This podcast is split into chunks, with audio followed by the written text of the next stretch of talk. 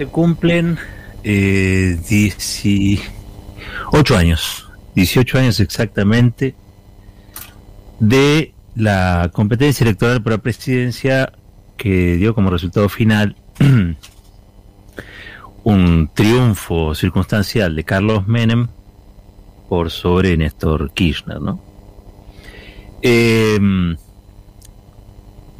triunfo electoral que fue una victoria pírrica del riojano, porque eso habilitaba un balotaje y no se quiso presentar el balotaje. A pedido del establishment dejó que asumiera Néstor Kirchner con más desocupados que votos, eso ya es sabido, ¿no? Con apenas el 22% de, de los votos. El establishment quería, necesitaba un, un presidente así, un presidente débil. Ya se había declarado el default.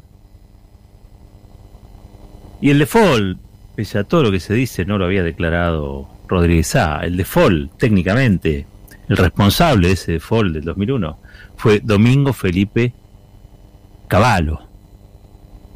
Entre otras cosas por comprometerse a pagar cosas que no pudo pagar. Eh, un día como hoy les decía, me parece que es clave porque es un punto de inflexión en la Argentina. A partir de ese momento, Argentina comienza a desendeudarse. A partir de ese momento, Argentina empieza a tener un, una actuación autónoma, soberana en materia de deuda.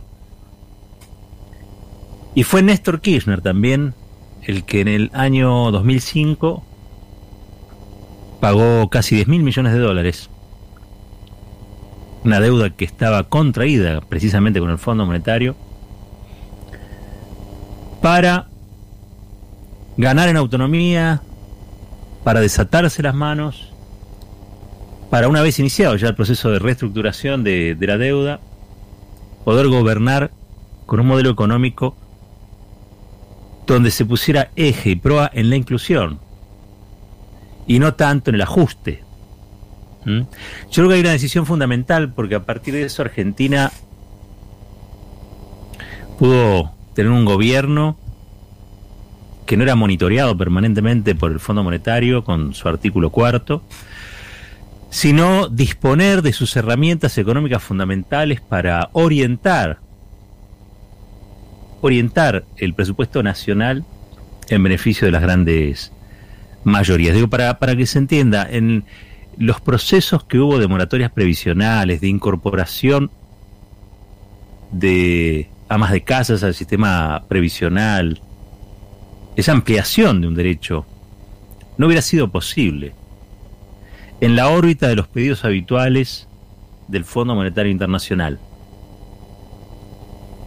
Y una de las maneras que encontró Néstor Kirchner fue la de pagar esa, esa deuda con dinero de las reservas, dineros de las reservas de libre disponibilidad. Para la anécdota queda que el presidente del Banco Central de aquel momento era Martín Redrado y que la ministra de Economía era Felisa Micheli, la, primera ministra mujer que tuvo la, Argentina, ministra de Economía mujer que tuvo la Argentina. Em, muchos querrán recordar a Néstor Kirchner, y sobre todo un día como hoy, 27 de abril, eh, quizá por su política de derechos humanos, quizá por este, la memoria, la verdad y la justicia, por haber transformado esas banderas en políticas de Estado. Y probablemente esa sea eh, una parte del legado de Néstor Kirchner. El otro gran legado de Néstor Kirchner para mí es este. Haberse autonomizado del fondo. Haberse autonomizado de las lógicas del Fondo Monetario Internacional. De las lógicas de ajuste habituales del Fondo Monetario Internacional y poder a partir de eso construir una economía distinta. Una economía que privilegiara, como les decía, la inclusión y también la, también la igualdad, ¿no? como un objetivo irrenunciable del gobierno. ¿Y por qué hoy quería recordar a Néstor Kirchner? Primero porque es 27 de abril y me acordaba de esa, me acordaba de esa elección.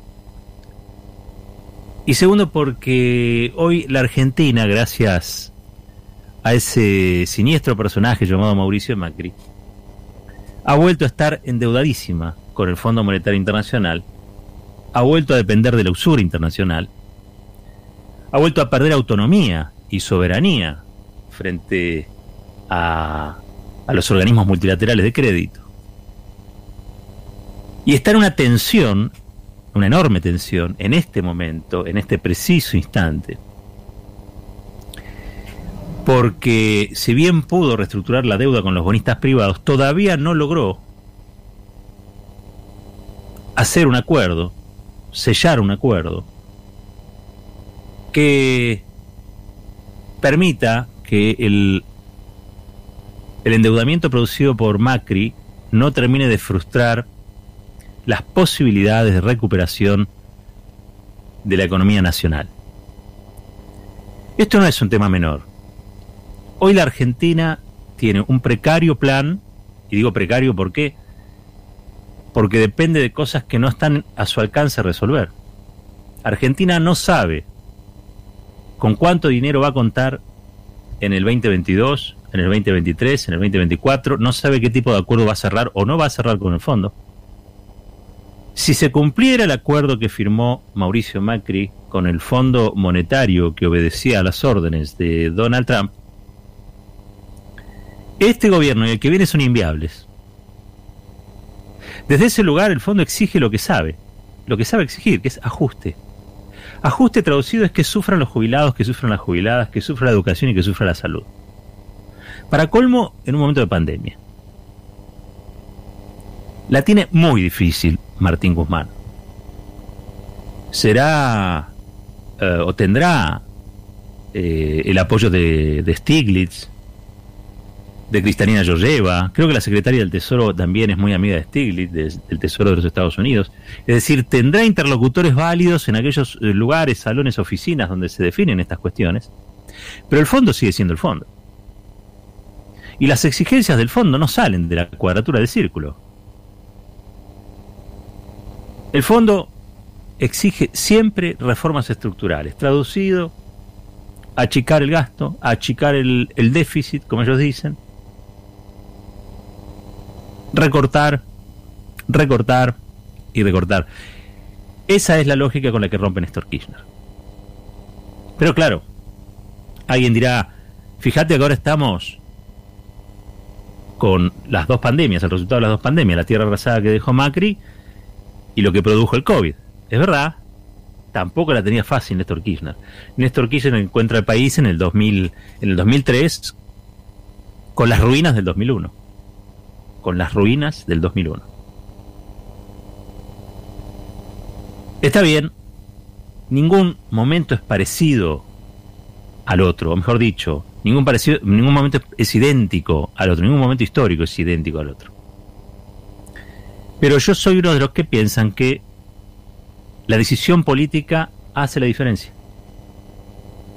La decisión política hace la diferencia.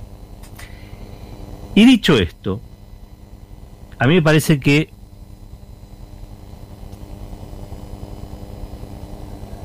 hay una tensión grande, no solamente entre el gobierno y el fondo, sino al interior de la coalición de gobierno.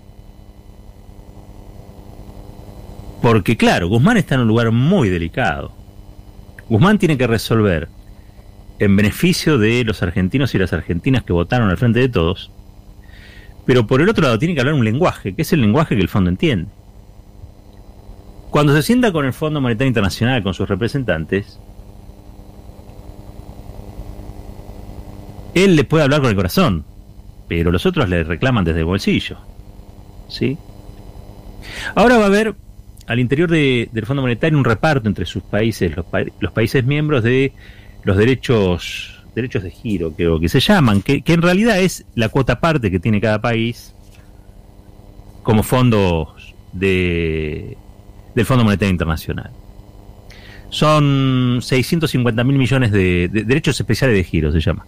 Son 650 mil millones de dólares de todos los países miembros y se van a repartir, escuchen bien, este, porcentualmente a cada país lo que le corresponde. A la Argentina vendrían 4.350 millones. 4.350 millones. Eh, que curiosamente son muy parecidos a los 5.000 millones de dólares que Argentina le debe al Fondo Monetario Internacional y al Club de París ahora, inmediatamente, en mayo. Y claro, yo me imagino a Guzmán tratando de agradar, agradar en el buen sentido, ¿eh? no estoy diciendo, uno, cuando va a negociar, va a negociar, no se va a pelear a, trompadas, va a negociar. Entonces, imagino que, quiere tener algún tipo de gesto. De hecho, el achatamiento de la pirámide en materia previsional es un gesto horrible, a mi modo de ver horrible, pero es un gesto. Argentina no incrementó el gasto previsional, lo contuvo. Algunos dicen por ahí, incluso hay algunas consultoras, que hubo una retracción allí en lo que ellos denominan gasto. Pero bueno, materia opinable, materia totalmente opinable, porque yo soy un convencido, aparte de Guzmán, no tiene como objetivo el ajuste. Pero también es cierto que está en una circunstancia donde el que debe es él. Mejor dicho, debe el país. Y los que reclaman son aquellos que son los dueños del dinero que vos le debes que vos podés agregar, yo no lo pedí, no importa, lo pidió la Argentina. Y lo pidió Macri, va a a otro, sí, sí, era el presidente de la Argentina y llegó por los votos. Podemos seguir discutiendo acá de eternidad, pero es una deuda contraída por un gobierno constitucional. En todo caso, habrá que generar las condiciones para que el FMI entienda comprenda que la situación en la que está Argentina no puede pagar lo que Macri arregló y que son tan irresponsables el Fondo Monetario Internacional como Macri por haber hecho un acuerdo que es el mayor préstamo individual de la historia del Fondo Monetario Internacional. ¿Entienden eso? El mayor préstamo individual de la historia, 44 mil palos. Es una fortuna. Entonces yo imagino que Martín Guzmán se ve tentado de ceder en algo. Y en ese ceder puede ser, quizá, ¿por qué no decir, bueno, mira, nosotros queremos pagar todo, ya armamos con la bonista privado, lo cual es cierto. Queremos también pagar, pagarle al Club de París y queremos pagarle al fondo. Estos derechos especiales de giro que nos van a llegar en plata, no los vamos a usar para otra cosa, se los vamos a usar para dárselos a ustedes. Y que eso cuente como gesto. No está mal desde la lógica de tratar de mantener la, el diálogo en la tensión de la negociación hasta obtener qué cosa, plazo y quita, porque de última lo que está negociando es mayor plazo, algún tipo de quita o una baja en la tasa. Todas cosas que hagan pagable lo impagable. ¿sí? Pero porque si no, porque si no es inviable. La economía argentina es inviable este año, el año que viene, el próximo. No hay forma de cumplir lo que Macri este, arregló con el Fondo Monetario. No hay forma de cumplir lo que Macri arregló con el Fondo Monetario Internacional. ¿Sí? Eso ya lo sabemos. Bueno, internalicémoslo, porque no hay manera. Entonces estamos condenados a arreglar con el fondo y el fondo está condenado también a arreglar con la Argentina. Pero ¿qué cosa va a arreglar? Y acá por eso yo quería rescatar a Néstor Kirchner. Porque me parece que lo que hay que tener claro es cuáles son los objetivos principales y cuáles son los, objetivos secundarios. Argentina no puede pactar o arreglar o acordar nada que perjudique aún más su situación económica. La pobreza estructural hoy es terrible, ¿sí? 11 millones de argentinos comen porque el Estado le da, alimentos todos los meses a través de la tarjeta alimentar, a través de los comedores. O sea, la situación argentina yo diría que es peor que la del 2002. Porque encima estamos en el medio de una pandemia. Y hay una cosa allí que hay que decir. Esos derechos especiales de giro, esos 4.350 millones de dólares que van a llegar a la Argentina, en realidad se van a repartir bajo el criterio de que sean utilizados para la lucha contra el COVID. Por lo tanto, el Fondo Monetario Internacional, y esto lo dijo su su que sería el vicepresidente ejecutivo del fondo, Jeffrey Okamoto, eh, dijo que esos fondos tenían el objetivo de ser utilizados en temas de salud y vacunación contra el COVID. Si esa es la condición, entonces, digo yo, si esa es la condición, la Argentina no puede utilizar esa plata para pagarle al Club de París o para pagarle al fondo. Sería de locos. Porque primero tenemos que estar vivos. Los muertos no pagan sus deudas. Déjennos vivir y después les pagamos. ¿No lo había dicho Néstor eso? Y eso que no tenía pandemia. No, digo, no tenía pandemia del COVID, tenía la pandemia neoliberal encima. Igual que le tocó a Alberto. Nada más que en ese caso era la de Caballo, a Alberto le tocó la de Macri. Pero los muertos no pagan sus deudas. Déjenos vivir, sería el criterio. Esto que estoy diciendo, yo lo quiero respaldar porque hubo un dato que solamente lo vi en el destape, bien destacado. Y es que este, senadores que responden a Cristina Fernández de Kirchner, y los voy a leer para que se entienda, ¿no? Oscar Parrilli, José Mayans, Anabel Fernández Agasti, Carlos Caserigo, María de los Ángeles Zagnum, Alfredo Luenzo, José Nedri Jorge Tayana, le pidieron a través de un comunicado al ministro de Hacienda de su propio gobierno, es decir, Martín Guzmán, eh, que los 4.350 millones de dólares que van a llegar como consecuencia de la próxima emisión de los derechos especiales de giro del Fondo Monetario se apliquen para financiar las puestas en marcha de políticas públicas tendientes a resolver los graves problemas de la sociedad argentina derivados de la pandemia del COVID, tales como salud, reducción de la pobreza, educación, vivienda, generación de trabajo, entre otros, y no al pago de la deuda por capital, intereses o gastos que el país mantiene con dicho organismo. Sí, dice, dice el comunicado que lo firman estos senadores, que son del bloque del Frente de Todos, este, en la Cámara Alta que preside nada más y nada menos que Cristina Fernández de Kirchner, vicepresidenta de la Nación, insisto, en un comunicado dirigido al ministro de Hacienda, Martín Guzmán, se han manifestado algunas voces en la Argentina que indican que el gobierno nacional debería analizar la posibilidad de destinar parte que le corresponde de esta nueva emisión de derechos especiales de giro para el pago de los vencimientos que la Argentina tiene con el FMI y con el Club de París. Eh, los fondos casi coinciden con los pagos que tiene que hacer el país este año a los organismos.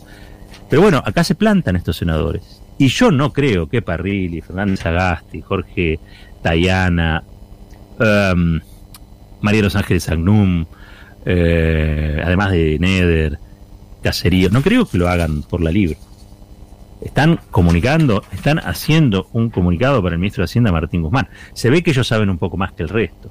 Pero lo único que sí voy a decir en relación a eso es que están en sintonía, están en línea con lo que uno piensa en esta circunstancia, que no es una circunstancia cualquiera. Esto es una situación agravada. Hay nueve emergencias en la Argentina votadas, apenas asumió el presidente Alberto Fernández. Este, no sea cosa que nos olvidemos o que veamos alterado el orden de las prioridades. Como dijo Néstor, primero hay que vivir, porque los muertos no pagan sus deudas.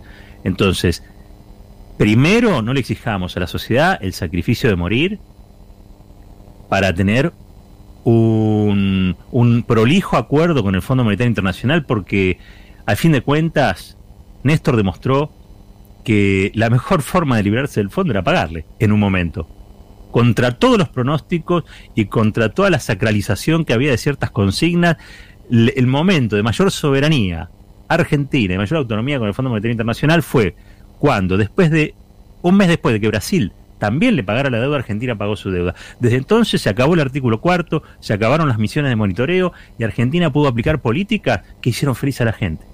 No sé si le hicieron feliz al fondo, pero a la gente le hicieron bastante feliz jubilados que no podían jubilarse pasaron a ser jubilados, amas de casa que nunca habían tenido ningún tipo de pensión pasaron a tenerla, eh, personas que antes no eran ningún tipo de sujeto de crédito pasaron a ser sujetos de crédito, se incrementó el presupuesto en ciencia y tecnología, el presupuesto en, educación, eh, se crearon hospitales en la provincia de, Buenos Aires, se crearon hospitales, eh, universidades en la provincia de Buenos Aires.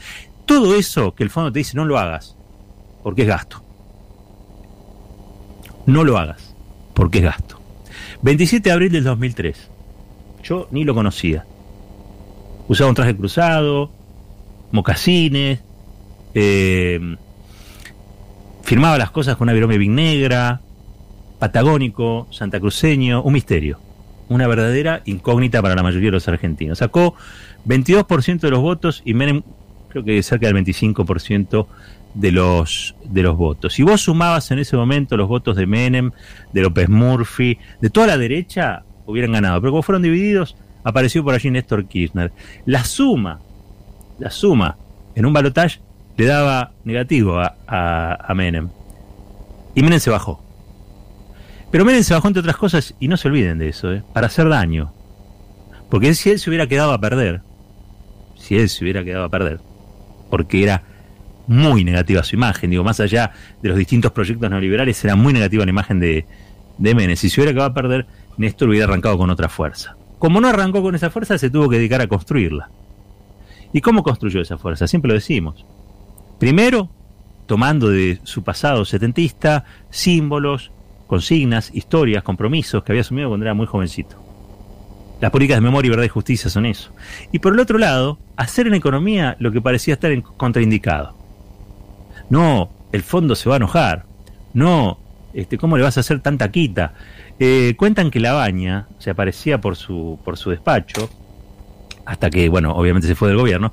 Y cuando estaban negociando la reestructuración de la deuda, este, venía cada dos días y le decía, Néstor, arreglemos, ya, ya entraron el, el 70%. Este, y Néstor le decía, no, volvé y que sea más. Pero Néstor no, bueno, al otro día bueno, entró el 72%, Néstor, cerremos acá. Y así hasta que se obtuvo la, primer, el la primera reestructuración del 75% de la deuda. Este, después, obviamente, hubo muchas tensiones, Néstor era como su propio ministro de Economía, muchos decían de eso, y otros no se sabían ubicar. De hecho, la baña demuestra cada tanto que quiere ser presidente. Bueno, la Argentina está llena de gente que quiere ser presidenta o presidente. Y si no logra eso, al menos quiere impedir que otros lo sean. ¿no? Es el caso de muchos que este, se presentan a presidente y sacan muy poquitos votos.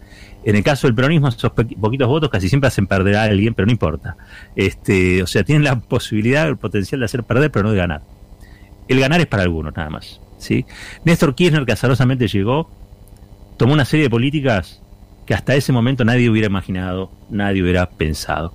Hoy, 27 de abril, 18 años después, lo queríamos recordar este, y sobre todo recordar esa frase que para mí es emblemática y que quizá hoy le repliquen en algún lugar a Guzmán, ¿no? Que es, este, los muertos no pagan las deudas. ¿Sí? Primero, primero que la patria viva. Y después vemos cómo arreglamos las cosas, porque voluntad de pago Argentina siempre tuvo. Por ahí estaba leyendo hoy que este, con Kirchner Argentina fue el que más pagó deudas. Sí, se desendeudó. Eh, la verdad que pagar deudas se llama desendeudar alguien lo tenía que hacer. Porque los mismos que hoy te dicen eso y te lo hacen como crítica, si no hubiera sucedido así, si hubiera sido el, camino de una especie de default eterno, si hubiera, lo hubieran criticado de todos modos. Hay que hacer las cosas que hay que hacer. ¿Sí? Eh, Néstor Kirchner, les decía, patagónico, eh, un desconocido, una verdadera incógnita para todos, un día junto con otros, ¿no? Eh, empezó a poner el país en orden. Y como gran objetivo lo que tenía era querer un país normal. Claro, en ese momento era Argentina que era un desquicio, muy parecido al actual, pretender un país normal, donde decir que los muertos no pagan las deudas y que necesitamos vivir para pagarlas, hoy parece lógico, pero en aquel tiempo era absolutamente revolucionario. Lo escuchamos a Néstor y después un temita del rebelde. Ya venimos. Modelo del ajuste, de la exclusión, el modelo que endeudó a la Argentina y el modelo de la producción y el trabajo, de la estabilidad, de la inclusión, de la vuelta al trabajo, de la vuelta a la dignidad de todos los argentinos.